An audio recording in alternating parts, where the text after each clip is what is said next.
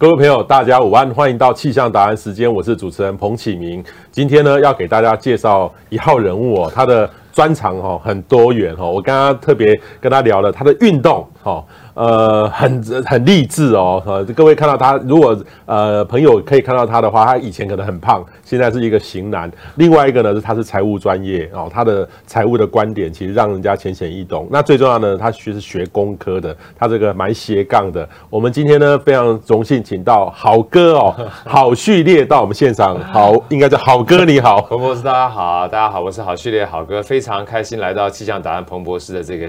呃，直播现场来有这个机会跟大家一起分享，包含我的生活，包含我的财务，包含我的经历。OK 哦，其实其实我们今天可能不要讲财务，讲你运动健身可能更好哦。待会直接讲一下，我先介绍一下这个好序列哦，好哥哦，他其实各位有没有看到？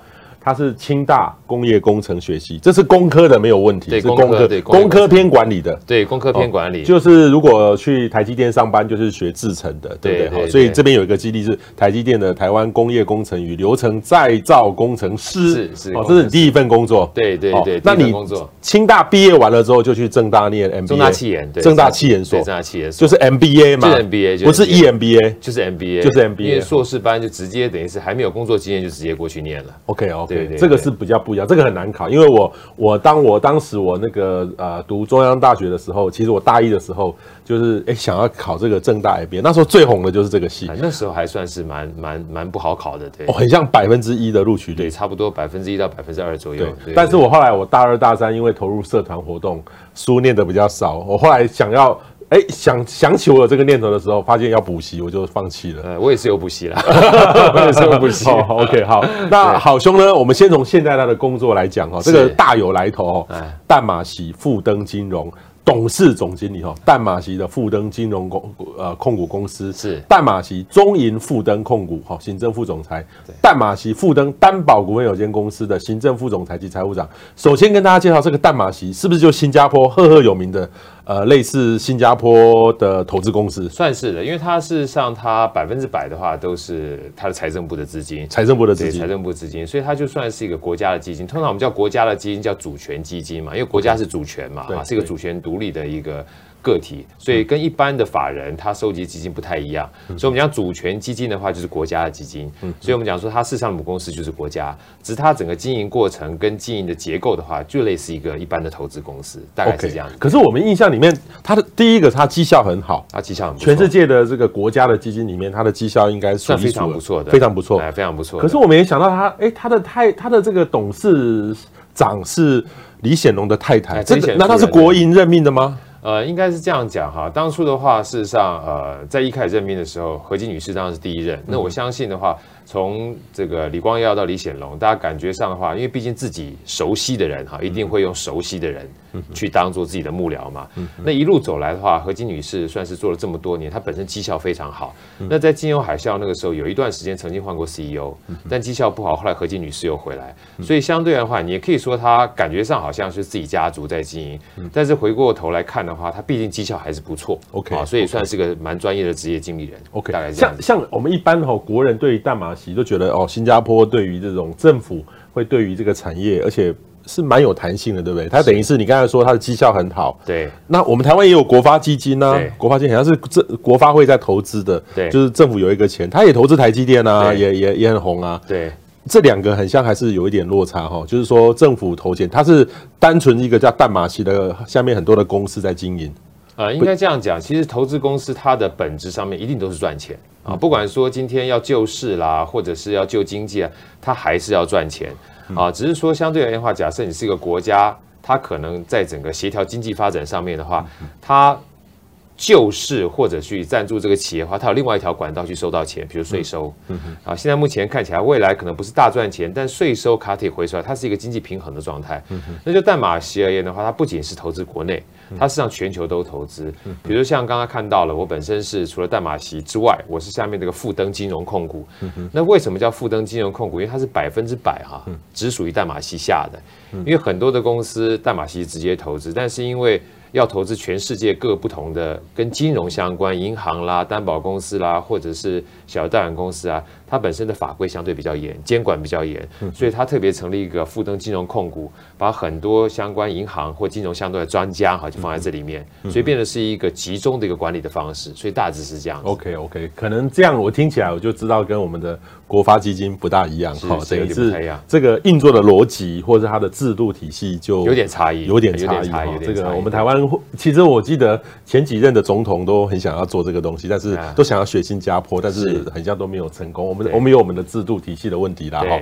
好，那你其实之前呢，在这个前面的工作，你是在力晶呢？力晶半导体。这个力晶半导体之前哈蛮惨的，但是现在很像，哎，最近又还蛮不错的，就就是那家公司黄润，专门做低润低润的黄董事长，黄董事长的时候，黄董事长。OK OK，好。那但是你前面一个公司在台积电呢？哦，最近台积电变成护国企业了，好，哦，它它大涨，全台全股台股的大涨，今天很像又创新高，全值很高，全值很高，全值非常非常高。所以你第一份工作就是从正大毕业之后，清大清大毕业去念 MBA 之后，就到台积电做工作。对，就到台积电做工作。事实上，我等于是呃清大毕业之后，先到了正大企研就念财务了，所以我等于是大学念工业工程，然后到了。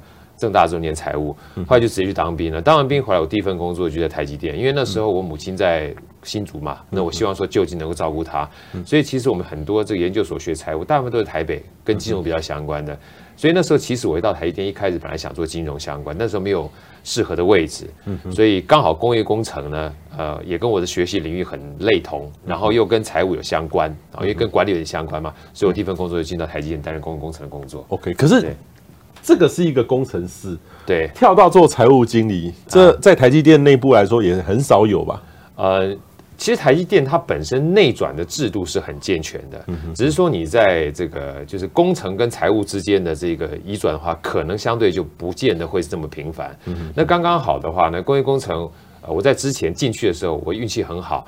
那时候工业工程有个很大的一个机会哈，像我先去制造部先做了培训，做了将近快三个月到六个月的培训，所以我对工厂内部的呃相关的运作就比较熟悉。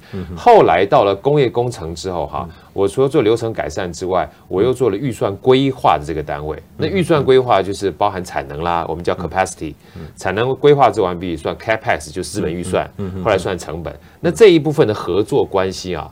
就跟财务会计有非常紧密的结合，也就相对而言的话，你就比较了解它整个财务是怎么运作的，所以才有机会后来合作久了之后呢，就进行内转的这个机会。OK，好，等于等于是说，他第一份工作是一个做工程工程师，工程师，然后就转了哈，到台慢慢的后来变成台积电的大陆财务经理哈，然后后来到丽晶就做。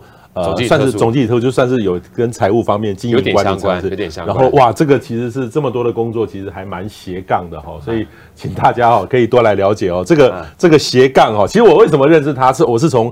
大大学院认识，大大学院对，大大学院就是徐景泰，徐景泰 Jerry 对 Jerry，Jerry 哈，他他有一个到大大学院，各位哦，呃，你有有一堂课嘛哈，应该是两堂，两堂课，这算第二堂课，第二堂课，帮公司获利的三十堂财务思维课，这个呢，在之前的话有一个好懂秒懂的财务思维课，对对，那个部分的话是以一般的财务的三表啊。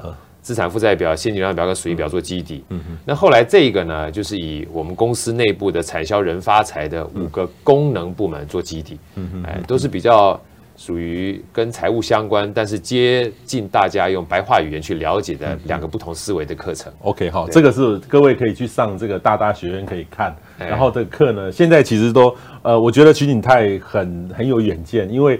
呃，我在想他是不是提早预测会有疫情？他他在几年前在做这个线上上课的时候，我一直觉得说，哇，这个这谁要上啊？人家都嘛是买名师，现在一对一的教学，他在推这个线上课程，哦，他觉得谁会去上？哎，果然，呃，慢慢他做出一个品牌之后，今年又遇到疫情，等于是大爆发哈，所以很多人会去，呃，因为这个其实相对之下面对面的。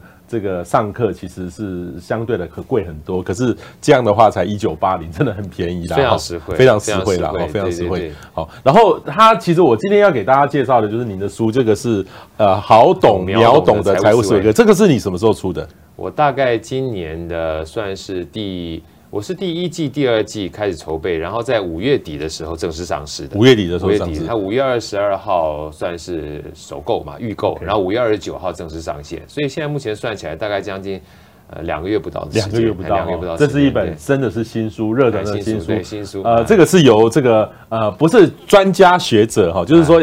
很多教授也出这种财务报告的书，我也修过。我要创业前，我也修过这个怎么怎么看这种三个报表，对，一个一个去看，其实还蛮难的。对，蛮难，蛮难的，蛮难的。可是你写的哈，其实还蛮还蛮让艺人容易懂的。我我在看的时候，我其实用电子版看的，是啊，我下载那个电子版看的 电子书来看，然后其实还蛮容易懂的哈。啊，我看了之后也重新再醒思，我们如何在看财报，再看得精准一点。你带带给大家很多的概念了哈。对，所以我刚刚第一个就是说，从工程师变成财务的专业，这是。是不是是一个你原来对财务就有兴趣？可是，一般人会觉得说，工程师比较容易赚钱啊，财务是管理，那个钱没那么多啊。对，其实应该这样讲哈，因为后来我从高中啊，因为那时候我们我们在那个年代的话，都觉得好像男生就应该学理工嘛，所以其实学工程这件事情，我觉得不是自己喜欢不喜欢，比较像是一个从众的心态 啊，就是我们基本上就去学工程。后来到了大学之后呢，因为一方面，呃，我父亲比较早过世，所以那时候我对钱这件事情的安全感哈，相对会比较觉得有点缺乏，所以我一直觉得要多学一点跟钱相关的东西。那刚刚好运气还算不错，工业工程它本身呢，呃，在职就修必修的课程上面就有一些会计学啦、经济学啦，所以一开始学完毕之后，哎，我发觉。好像就开始对这样的一个领域会比较有兴趣了。那有兴趣之后，在清华啊，虽然那时候还属于工科的领域，但是这样的一个课程选修还蛮多的，所以我就有机会去多接触。从一开始的个体经济学、总体经济学、货币银行学，一直到所有的一关财务政策跟经济的历史，我都去修课。你在清大念书的时候，就去修了那么多的课，有些蛮蛮多的课程。你同学会觉得你很奇怪？哎，我们那同学还蛮多修这方面的课程的。OK，哎，因为我们的我们我们那时候有一个有就是有系的概念，那刚好工业工程的有系啊，就是清华的经济系，所以我们有很多的系学办啊，就是经济系，所以也有这个机会的话，跟他们一块上课，一起讨论。OK，哎，所以这个有机缘，我觉得。呃，机会跟缘分其实蛮蛮重要的。OK 哈，这个绝对不是说他到了台积电之后看到这个呃走不一样的路，他是一直在大学时代就开始准备好了，甚至就有 MBA。所以这个说真的，其实是要提早做准备了哈。是。好，那另外一个呢，你如何看台积电？因为我刚刚看到的讯息传出来。对外资说台积电上看五百块，对，其实台台积电每赚一块，它其实上涨一块就带动整个全台湾很多的上下游的股票就开始飙涨。你如何看待台积电近期飙涨会变成护国公司？像我昨天看到很多的媒体分析，就是说现在还可以再追吗？或是说，但是我们今天不要谈这个话题啦，哈，因为这个是股票分析师的议题，这个财务专业不需要看这个，但是也可以聊一聊。但是我觉得也可以聊一聊，就是。应该是这样讲，台积电会涨，它也会跌嘛。对，好，因为其实大家看现在目前在在猛涨嘛。可是如果呃回到疫情开始前或疫情刚开始那段时间，也有很多人在台积电就是跌的时候哈，就是有很大的损失嘛，跌了就抛掉了，可能没有跟上这一波。所以其实应该这样看哈，就是台积电呢，它它就是一只股票，它会涨也会跌。那就像我自己本身在台积电的时候。我那时候有领到股票，那我卖的时间也不是最好的时间。嗯，我也有买过台积电啊，但是后来因为我夫人她本身是企业中心的，所以后来我们家的话就几乎没有办法做任何的股票投资，因为这有 interest conflict。对对。可是我实际上看这家公司的话，它就是一家好公司，我们必须承认。嗯嗯。那好公司有两个在股票上面你会有所谓利得的地方，一个就是股票的涨跌，另外就是配息配股。嗯，所以我们常讲说，如果你今天买一只股票，你期望它明天大涨的话，啊，这个就是我们讲说是叫投机嘛，嗯，啊，但是如果回到巴菲特讲的，当我放进去之后，你可以从这只股票先不管它到底会不会大涨大跌，但它稳定的成长过程当中，每一年哈都会领到固定还不错的股息，嗯，跟分红的话，它就是个投资，嗯嗯嗯，好，所以当我们去投资台积电的时候，我们先问问自己，你到底想的是它明天会大涨呢，还是你？可以看待长久以后哈，你每一年都会领固定的股息。我觉得本身在投资跟投机的心理上是不太一样，并不是投机不好，投机有它的呃操作模式跟它的理论依据。啊，只是你要了解你自己本身看待，我把这钱放进去的时候，你是要长期的被动收入，还是观察它的技术分析，能够在价格上面有一定的获利，我觉得本身谈是不太一样的。OK，好，这不一样。可是其实也有很多人最近，就是其实这两种说法哈，呃，都一直存在。有些人说现在台股已经很高了，另外一种说法呢是说，其实台股跟之前的那个之前台股到一万点崩盘的时候是完全不一样的的情境。有些人说还可以上看，有些人呢说已经很高了，要注意风险。对，这个就是投机，对不对？理论上应该这样讲哈，就是所谓我们这样讲，就是你投进进去之后。它是不是靠它本身的体质，或它持续不断公司的基本面哈，持续不断赚钱？如果放进去，你看它的股息跟股利啊，那基本上就投资。嗯嗯，讲白了就是靠钱不断的赚钱。对。但如果呢，你再看它整个资金进去之后的供需，包含买这股票的人多，买的股票少，看现行，某种程度上它就是技术性分析。嗯。那就算你是很认真的看这技术分析，它也是要做功课的。嗯，但如果你只是人云亦云，别人说涨你就买，别人说跌你就卖，那这个某种程度上就投机了，因为你没有花太多心思在这个里面，所以到时候就算你亏钱了，其实你也没有学到任何东西。我们讲跟这就跟吃饺子老虎是一样，就是你涨跌之间你没有学到任何的东西，那它就像是投机了。OK OK 好，所以这个这个其实近期一个飙涨哈，没想到它真的变成一个台湾的护国企业。是啊，台股涨都是因为它。是。但它的体质真的是很好。如果大家去看待的话，就是台积电在我那个时候就是一直想要把这个所谓像 Intel。当成是一个很重要的榜样跟目标，包含事实上，它整个事业起来的话，Intel 也有帮一些忙。那现在目前等于是慢慢慢追赶超前啊，我觉得对他而言的话是努力的结果。所以这样的努力结果，它不仅可以吃到很多设计公司的单子，甚至包含像 Intel 这些整合制造业的都会到他这个里边来的话，那本来它前景就是看好的。好，其实也不止只有联联台积电啊，联发科也是也是一样，也是上下游带动很多的公司，所以这个变成一个一股热潮了。没错，不知道。还会多久？但是希望说，大家在这一波，虽然说整个经经济的这个呃前景吼，很像压力都很大，但是总算有一个好消息出来，是好消息啊，非常好的消息，很不简单。OK，对，好，那另外一个呢，我们就来谈谈你这本书啦哈。我刚刚介绍这本书哈，就是呃这个呃特别介绍的这个秒懂哈，好懂秒懂的这个财务财务思维课哦。其实这书里面呢。我我今天不想要谈这个太细的细节，但是各位有问题想要问这个好哥的话，都可以提出来。其实里面呢，总共有二十四章，哈，我就很很快速。其实一一章里面都可以讲一堂课，对，都可以讲一个小时，对对，都可以讲一个小时哈。各位可以去上他的课，呃，去好好去读一读哈。这个我就我就不特别讲，但是我今天会选几页来谈。其实他从这个财务报表要看什么事情，然后一些财务观念。着手对每个人来说的话都很有帮助哈。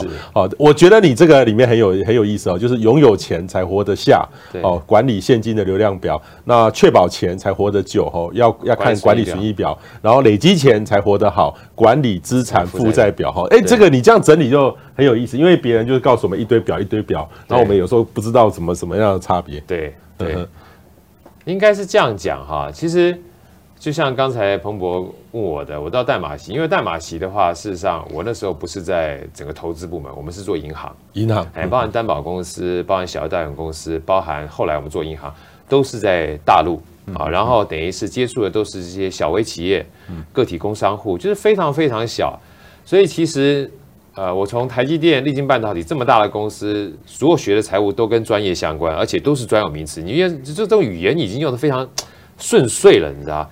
得到了，你把这些东西去跟这些从来没有学过财务，但一样做生意做的下下叫的这些，呃，我们讲平民百姓去聊天的时候，就发觉你跟他语言就不对不对盘了。如果你现在要损益表，哈，资产负债哈，现金流表哈，他搞不清楚啊。回过头来，我觉得像现在这本书啊，我应该说有百分之八九十，我是回头跟这些人去学。怎么看待一般人心目中的财务？就是说，原来你的工作就是看这几个大的表，对，对，然后去分析一个公司好坏。可是你你后来到了这个很多中小企业，他们赚钱赚得很厉害的。对，从这个他们的回顾的角度来看这几个表，它的本质是什么？它的本质是什么？Okay. 我觉得这件事情。我觉得很有趣，OK，我觉得很有趣。好，所以对这个其实就是说，这个这几个字看起来很容易，可是我发现你书里面很有意思，就是说这个本质意义什么，资源管理是什么，管理内涵是什么？哇，这个一分我就觉得，哎，没有人这样做过，哎。对，因为这个东西也是后来我自己在内部啊，我们在做银行的时候，跟我们自己包含银行从业人员，或者是后来我回来，现在目前我在大雅创投已经做了将近八九年的时间了，跟这些中小企业在聊，我说我们不要太执着一些专有名词，我们要回到事情的本质去看待，就是我们到底财务管理是管什么东西？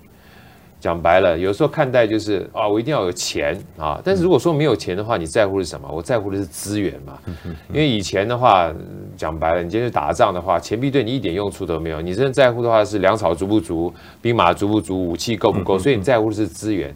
所以说财务管理，我说回到本质上面，它就是资源管理，包含我们要喝水，包含我们要呼吸，包含阳光，这些都是资源管理。今天如果说空气不好了，你就必须戴口罩戴半天，搞不好有一天的话，我们连空气你都要买这个。我记得我小时候看过一个漫画哈，连空气都要一开关去呼吸空气。现在有在卖，对，现在 在卖。所以你看小时候的话，基本上喝水。就是一打开水龙头，蒸就是煮一煮就有了。现在就卖变成矿泉水了，就代表这个资源哈，它是非常重要的。所以在这种情况之下，我想举举例子跟大家听哈，就是水这个东西，它本身就是资源。所以如果说你没有拥有这个水的话，立马就会渴死。嗯嗯。所以要拥有这个资源，你才活得下。那同样的，今天你有了水喝，明天没有水，你一样会渴死。所以我一定要找到水源地，所以这个件事情我就要确保这个资源，我才能够活得比较久。嗯，那水源地会会干涸啊，会碰到干季啊，对不对？所以这个时候我要把它哎拿罐瓶瓶罐罐装起来，这个时候你就是累积资源了。嗯，所以这就是你才能够活得比较好。那为什么用水呢？应该这样讲哈，我们讲水这件事情，回到公司啊，水叫水流嘛。那公司常讲金流，大家会比较容易 match 在起来。所以金子和钱哈，它就是金流。所以，如果你不够钱的话，你立马公司就死掉了。所以，够不够钱这件事情很关键。那我们看的话，就是现金流量表。那你要确保这水流一直不断进来的话，就要持续不断赚钱。所以，赚不赚钱，看的就是损益表。然后最下最后的话是，我要把它累积到一定程度，越累积越多，我的净资产越高，我就值钱。所以看资产负债表，这样相对而言的话，大家在联想的过程当中哈，会比较符合我们脑袋的运作模式。啊，就百分之八十到百分之八十五都是他熟悉的，剩下这一点点他不熟悉的哈，啊，可以联想起来比较好记。OK，好，所以这个现金流量表、损益表跟资产负债表哈，就各位可以由他这个。好歌的这个一些本质的意义、资源管理或者他管理的内涵，就可以看得出来哈。这个就是他厉害的地方。因为我之前这个有上过这种课，一个一个看的，然后哇，教的好复杂。对，上完那个课很痛苦，有时候有时候还会问说，哎，这家公司可以买吗？对对对 对，所以 我这样做的好或不好，有时候呢都都看不清楚。所以我觉得白话这件事情很重要。在这里我说个小故事哈，就包含这三表啊。事实上后来在大就是在大陆的时候，我们那时候做中小企业。有几个企业家就教我，他说我们不看三表的，不看三表，不看三表。我说他我们看三表没用，我们基本上又没有电脑，也没有会计师，我们就在小农户里自己做生意，我一样可以做得好好，我又不我又不募资。我说你们看什么？他说我们看三本，三本哎三本。我说什么哪哪三本？他存折本啊，存折本啊。记事本啊，跟记账本就三本，存存折本、记事本跟记账本就三本。记事本就是记我今天我每天干干什么嘛？我每天做什么事情？认真想一想，这不就是我们不管说客户关系也好，对，或者是我们讲说 ERP 也好，都是讲这些东西。那记账本干嘛？总账嘛。可他们记账本不是说应收账款、应付账款，他是说我欠彭博士三三百元。啊。王二麻子李李李四欠我两百元，他不用讲应付账款、应收账款，他一样可以做生意。然后他只要每天去看着他的存折本，多少钱进来了就是收入，多少钱出去了就是费用。哦，所以相对而言的话，他只要每天干什么活儿，所有的运营，他就是他自己的运营营运长，就 COO 嘛，所以看记事本就行了。那看所有到底多少的账进来，多少的账出去。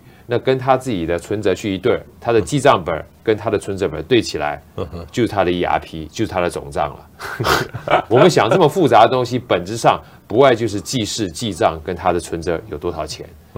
你这样去跟他去聊的时候，再带入说哦，如果说你全都是现金支付跟现金收付的话，你的存折本啊，其实就是你的损益表跟现金流量表了。哦，哎，这样很有道理耶，是吧？对啊，哪哪需要搞得这么复杂？对，所以你这样去跟别人聊的时候，你就发现一件事情，有的时候你不只要看你的损益表，甚至你还非常关心你的存折本，因为存折这件事情。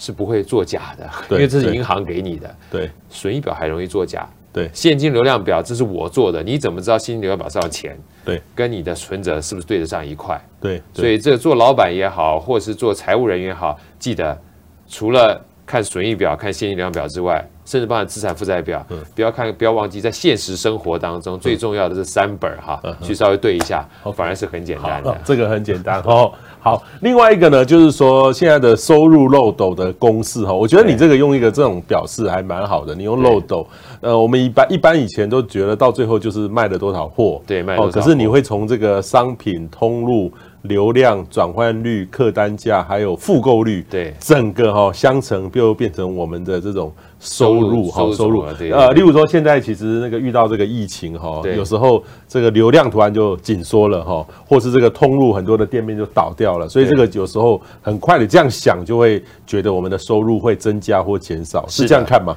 可以说这么这样看。那其实这个根因哈，其实非常简单，因为像这种销售漏斗，很多做业务都都知道，比如说我一定要客户名单嘛。我要客户名单之后，我每天打多少电话？打完电话多少多少约访？它这是一个不断的转化的过程啊！转化到最后，只搞不好一百个客户在名单里面的话，只有一个会成交，所以这个总转化率就是百分之一。那其实为什么会在财务里面特别讲这件事情哈？我就发觉很多不仅是中小企业，甚至是很多创业家啊，他们会做预算。嗯哼。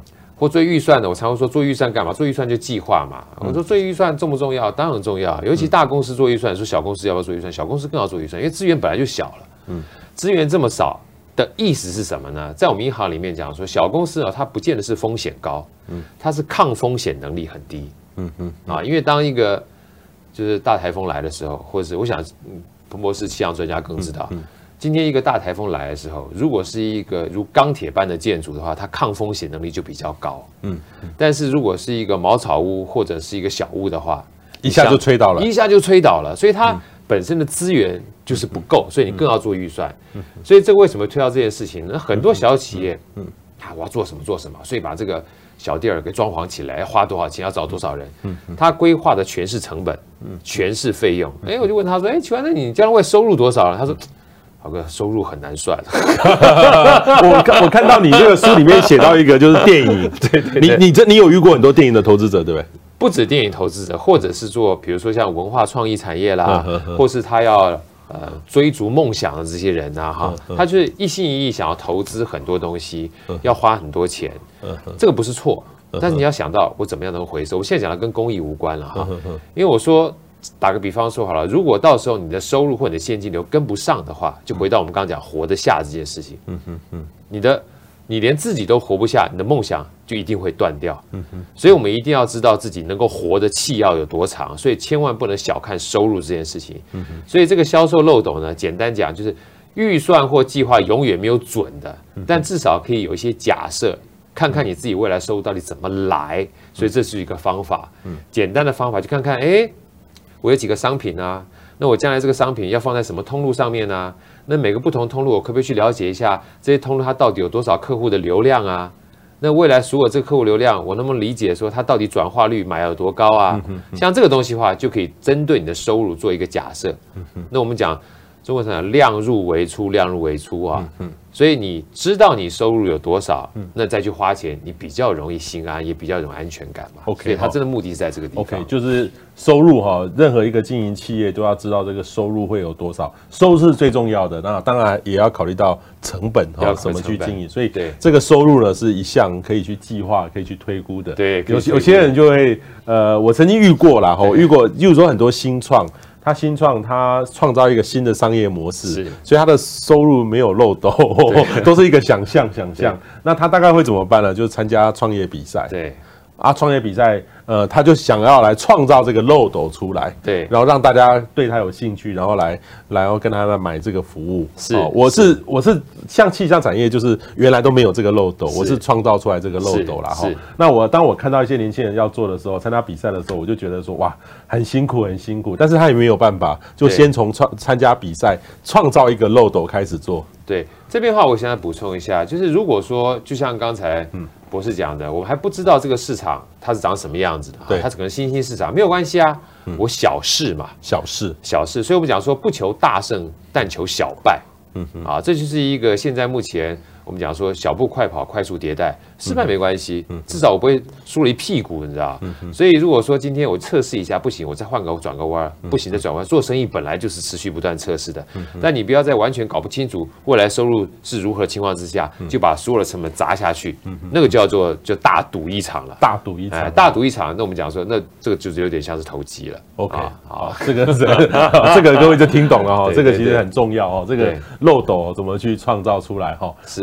另外一个呢，就是说现在其实这个今年这个疫情哈，大家都呃各行各业哈，除了我相信可能除了台积电之外，大多数的产业都受到影响。是你们投资界有受影响吗？影响很大，影响很大，影响很大，都都都是一样。因为毕竟我们投资的话，很多呃我们的投资的企业，它如果碰到疫情受伤，我们就跟着受伤。对，所以等于是我们股票这么高，跟实际上的社会的状况。还是有一段落差哈。呃，股票这么高，因为股票我们常讲，股票看的是未来。对对。所以回过头来的话，像我们自己在聊未来是什么样的情况呢？你可以看股票去看待。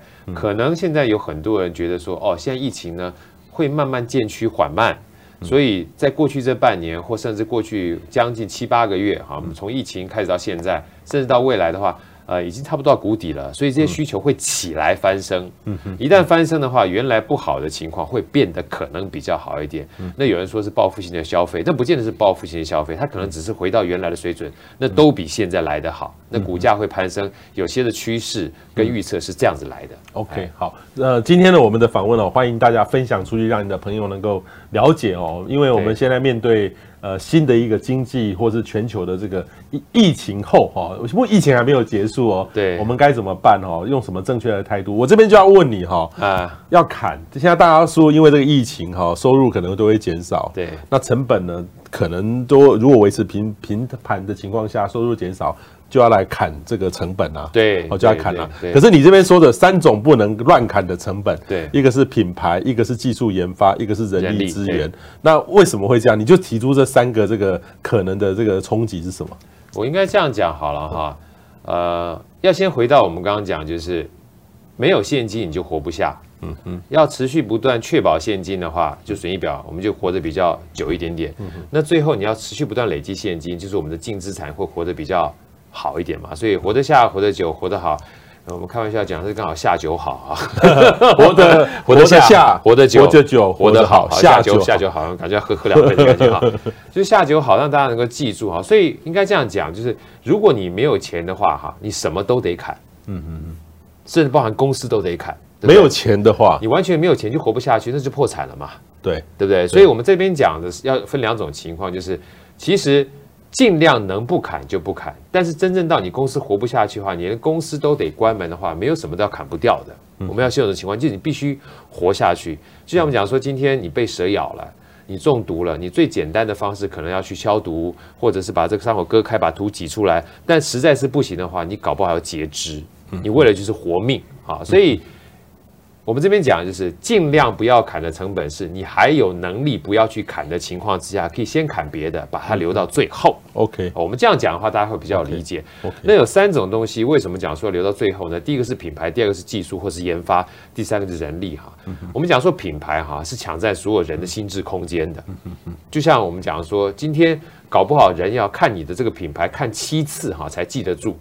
那你在他面前晃了五六次之后哈，你就不再投资任何广告的这个这个叫露脸了，那就第七次就没了，嗯哼，啊，他就不再记住你了，嗯哼。所以像这种品牌的建立就很关键，尤其像我们很多朋友，他要持续不断参展，他有时候为什么要参展？他不见得参展要做生意，他告诉他的客户说：“我都在。”嗯哼，这也是个品牌的形象，就是我一直都在。嗯，包含就是你去参展完毕之后，要持续不断的在各不不同的媒体去曝光，他告诉的是我一直都在。所以品牌是一个持续不断的承诺，要告诉人家我一直都在。况且是在现在目前资讯这么发达的情况之下，本来记忆就很短暂了。所以品牌不能随便乱砍的原因在，除非你已经不做品牌，嗯嗯嗯，啊，你就做代工。那代工你只要针对，其实代代工也有品牌，只是你不是针对大众去做品牌，而针对你客户而已啊。这是第一件事情。那研发的话就更关键了。如果说我们讲你不怕别人抄袭，不管是什么研发，是。行销的研发、产品的研发、服务的研发，它都叫研发，是持续不断往前的动力。那这个东西一旦砍掉之后，你别人就很容易超越你了。所以某种程度上，我们讲说技术哈，不仅仅是在工作，不止工程上面，或者是真的 R&D 上面，就是你只要是让你持续不断前进的这种成本，你就不能随便乱砍。嗯哼哼，因为别人会呃追赶超前，他绝对会往把你就是往前赶的，所以这个是这一块。那第三个讲人力哈啊，一般就是啊，看人力一定可以砍的哈。我先讲两种不同的情况好了，比如台积，台积本身的话。它人力成本占它非常非常小，你就砍它光也没用。嗯，它最大的是机器设备，所以这种东西你就不要去砍它了。嗯，对你的成本节约不会有太大的影响。嗯，那另外一种呢，我在书里面有特别提到，就是所有的人力哈，增加不要乱增加，减少也不要乱减少，因为我们从小都学过，一个和尚有水喝，嗯，两个和尚挑水喝，三个和尚就没水喝了。嗯嗯嗯，啊，因为沟通条线太多的时候。它一定会有整个团队建设的磨合期，所以不管人增加也好，或人减少也好，都会有很大的磨合期。所以看起来成本降低了，可是它搞不好减低更多是整个公司整体的战力跟效益。所以这个是要必须谨慎的。OK，好，所以这个这个就是说砍到不能再砍，有三个绝对不能砍。对，好，就是这三个 品牌、技术研发还有人力资源。哦，所以这个给我们很这个各位其实大家。呃，不管这个企业哦要永续经营，都随时都要经历的这种风险，能够去做调整了哈。那我其实里里面呢也有看到你对一些商品的看法哈，有从这个周转率还有净利率来看啊哈。那净利率呢，他书里面有写，我就不特别说。但是你特别提到有明星产品。薄利快销，还有奢侈名品哦，不宜经营。那有一种是薄利薄利多销，跟薄利快销有点像，有点像了，类似的意思。对，这个其实你要怎么去解释？就是我们一个例子哈，大家就很清楚。比如说这样好，我跟彭博哈两个人。假设我们今天都有一百块钱来做生意啊，他有一百块钱，我有一百块钱，然后我们两个就是直接销售出去之后，他拿这一百块钱拿去做生意之后哈，就以这一百块钱刚好销售出去，净赚了五十块钱。假设这净利是五十块，那我呢就没这么厉害，我一卖出去这一百块钱只赚了五块钱，嗯啊，只赚了五块钱。那你看起来五块钱比这五十块钱一看就是你比较厉害，嗯，对不对？嗯，这就叫做净利，对对不对？净利，所以你净利是五十趴，嗯，我的净利是五趴，很好理解。那回过头来，我们再加一个变数来去看哈，你五十趴算是高获利啊，所以我们把它假设它是类似奢侈品好了，你卖的呢就没有这么快，你一年就卖这么一单，嗯哼，啊就回转这么一次，嗯哼，那我呢五趴嘛，就持续不断卖。啊，便宜就一直赚一直赚，我每个月赚一次，所以我一年就赚了十二次。嗯哼，所以等到年底一看的时候，你也一百块，我也一百块。嗯，但是你的一百块就赚这一单是五十块。嗯，我这个一百块哈，赚了十二次之后变成赚六十块。嗯嗯，这个时候一看，哎，不对劲儿了。嗯，我的我的这一百块赚了六十块，你的一百块只赚了五十块。嗯，这就叫做总资产报酬率。嗯，所以总资产报酬率呢，它就是两个东西组合而成的。嗯，一个就叫做净利率。一个就叫做翻桌率或是回转率，嗯，所以如果这样看待的话，我们就可以看套用在所有的生意上面。就如果你去看待你自己的生意，它的商品它本身是净利率很高的，然后回转率又很高的，哇，爆款，嗯嗯嗯啊，但是如果不是这两个都很高，天不从人愿的话，你至少可以找一个比较高的，嗯嗯，假设是净利率很高的，你可以稍微转慢一点没关系。嗯哼，但如果说你这 净利率已经很低了，你一定要让它转的比较快一点。就像我们有时候看菜市场这些大妈啊和大叔，你以为他赚的不是很好，他每天都卖光啊，每天卖光，而且每天卖光。你仔细看他开的车都比你比我们大家都好。收线啊，对啊，收线呢，都收线了哈。所以在这种情况之下，你就知道哦，如果说你看到一个生意，它本身净利率非常低，而且它要转好久才能够转得过来的话，那这个生意。就不是个好生意的。我觉得这样简单看待，其实它本身是回到财务的公式面去看的。但是你去跟别人这样理解的时候，你不用讲任何的数字，不用讲任何的公式，他也可以理解。所以这就是我们讲说，怎么样用好懂秒懂的财务思维，让大家别人理解说，我们做生意不一定要这种非常艰深的专有名词，你也可以有一个基本的，呃，就是可以效法的这个方式。这个我终于理解哈，为什么好哥。在大大学院的课 哈，有这么多人哈，这个其实说说真的，那个是呃知识的价价值是很高的啦哈。那他把它变成一种知识的，我也我也特别钦佩大大学院徐景泰，所以今天大家分享出去有问题都可以问。呃，他把这个变成一个课程，为什么那么多人愿意花花了一两千块来听他上课，原因就在这边线上上课。谢谢。哦，今天各位有福气了，各位今天听到这门课，价值也是价值连城啊！哈，谢谢。好，你这边呢用了两个这个案例很很有意思，卖咖啡跟卖手工肥皂。对，好啊，它的这个总资产报酬率表，你可不可以跟我分析如何看待这两种的这个这个商品？怎么看待？我先这样讲哈。光看到这个表，大家就觉得压力很大了。那我们把这个表放在后面，不要看它，用口用口述的跟大家讲，他就理解哈。我先这样讲好了，完全不要看数字。回到我们刚刚讲的，嗯，哦，好哥刚刚说了，如果说它的净利率很高的话，我可以转的比较慢一点点；如果净利率很低的话，哈，我们一定要转的比较快一点点。好，那回过头来，如果今天卖一个咖啡是一百五十块，嗯，一杯一百五十块。它可以赚五十块钱，嗯哼，卖一个手工皂，嗯哼，它也是一百五十块，也可以卖五十块钱的净利，就代表这两个净利是一模一样的，嗯嗯。我们刚刚不讲吗？如果净利跟回转数要一起看待的话，这两个商品净利都一模一样，就不要看净利了，我们只要看回转率就好。那我们认真想想看，你是喝咖啡比较频繁，嗯，还是用手工皂比较频繁？嗯嗯，喝咖啡啊，我哈喝咖啡可以每天喝。我每一个月就喝三十次，我手工皂把皮戳破了哈，大概一个礼拜能用一块就不错了。正常洗的话，一个月只不过搓一块而已。对对对，立马你就差了三十倍的回转率，所以你都不用看表你就知道。所以表呢，当做参考是让数字去帮说话的。事实上，你听我这样讲完之后，哦，那这个生意哪个比较好？除非你没有办法去做。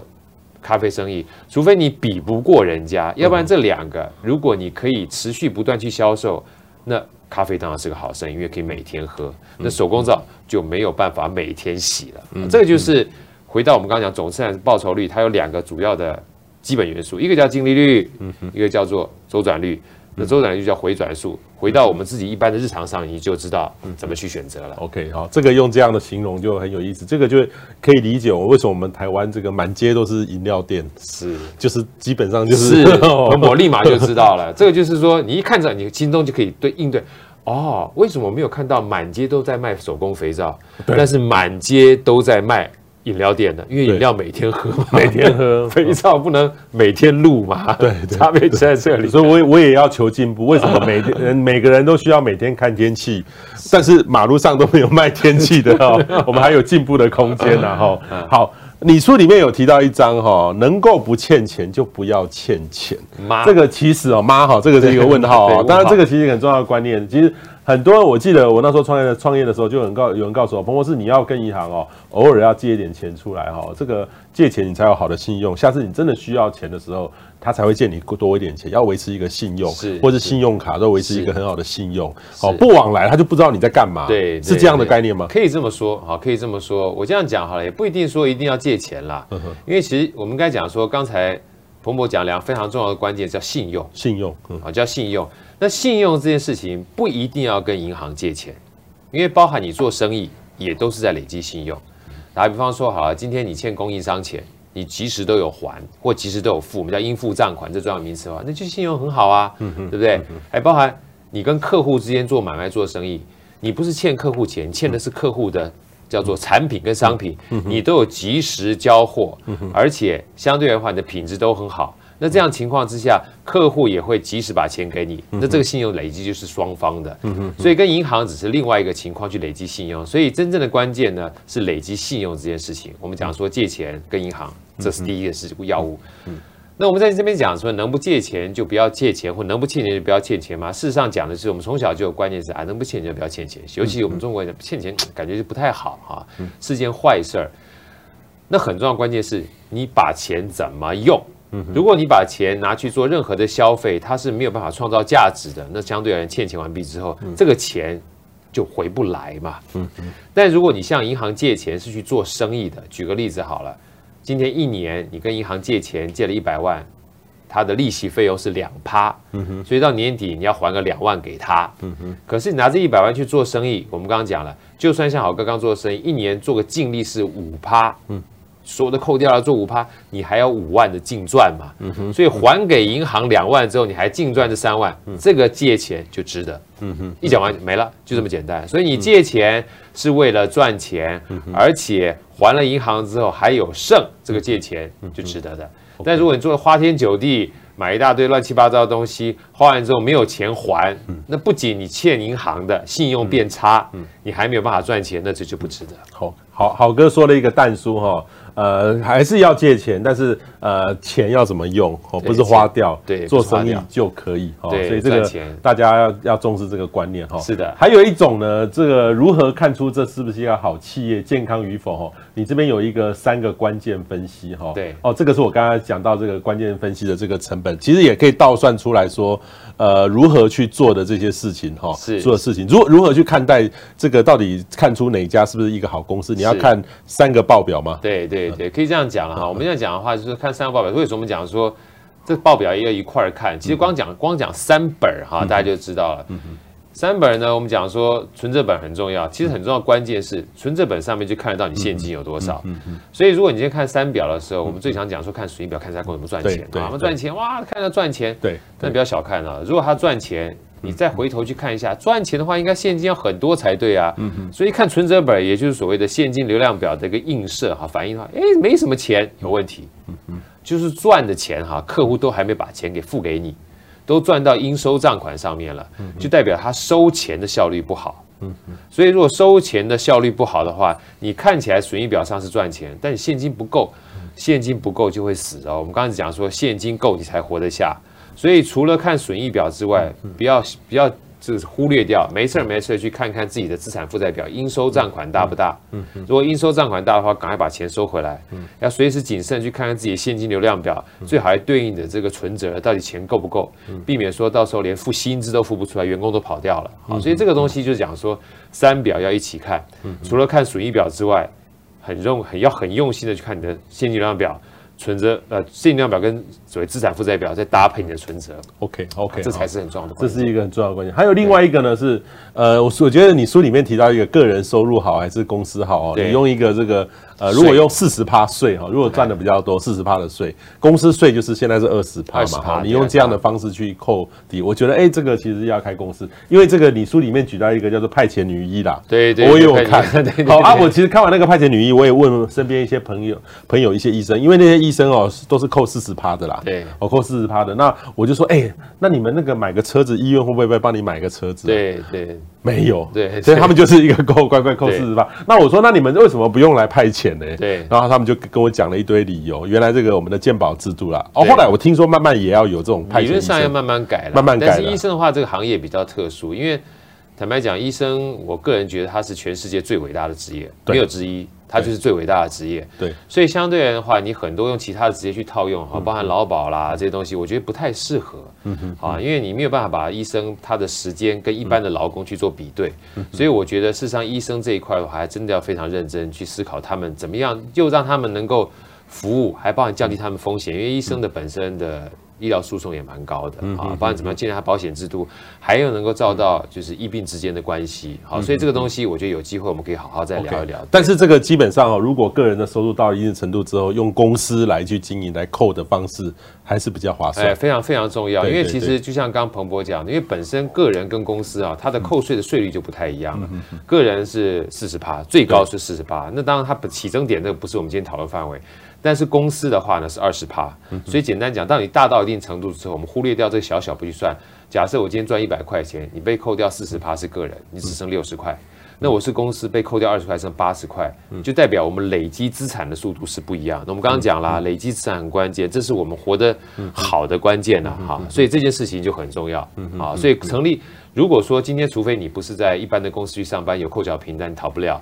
但是如果说你是斜杠人生，或是你自己可以有一些其他收入的话，啊，好哥就建议成立一家公司啊。除了税率不一样之外，那公司它还可以把费用算在这里面，它是一个净额嘛。所以对累积资产跟累积财富的这个我们讲说节税的观念来看的话，公司是相对是比较好的。现在其实我最近那个。这两天看到一个，我们政府现在很进步哦，那可以上网就可以成立一家公司了。对对对对，很容易啊，很容易。现在现在相对相对算方便很多了。以前麻烦，现在现在其实还蛮容易的。所以如果斜杠人生的话，我觉得成立一家公司，你可以试着去了解自己财务规划，反而是一个很好的方向。所以这个三表就是现金流量表哦，损益表，就是回到你。这个你的书其实前后都有在呼应，对，在呼应这个能力哈，然后这三表，然后到最后这个其实是是蛮有蛮有意思的哈。对，然后另外一个呢，就是财务报表会不会造假？这个呃，我不不不方便这样问。这个你有你会不会？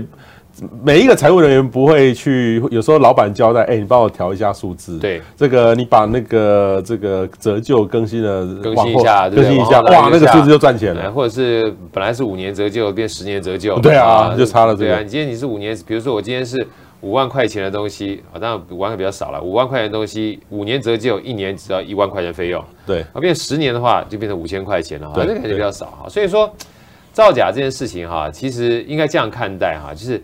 我们要去看待财务报表的时候，先不要讲其他的，就是人为的错误或者粗心上的错误，你都可能是跟事实不符。我们强调是事实不符这件事情，所以三表一起看，这是一件很很关键的事情。但是大家刚刚应该听到我讲，除了三表要看之外呢，不要忘记一件事情哈，就是我们真正关键的话，有很多辅助三表的资讯在这里面也很重要。包括我们刚刚讲现金流量表，不要只看现金流量表，现金流量表就算他很认真去做。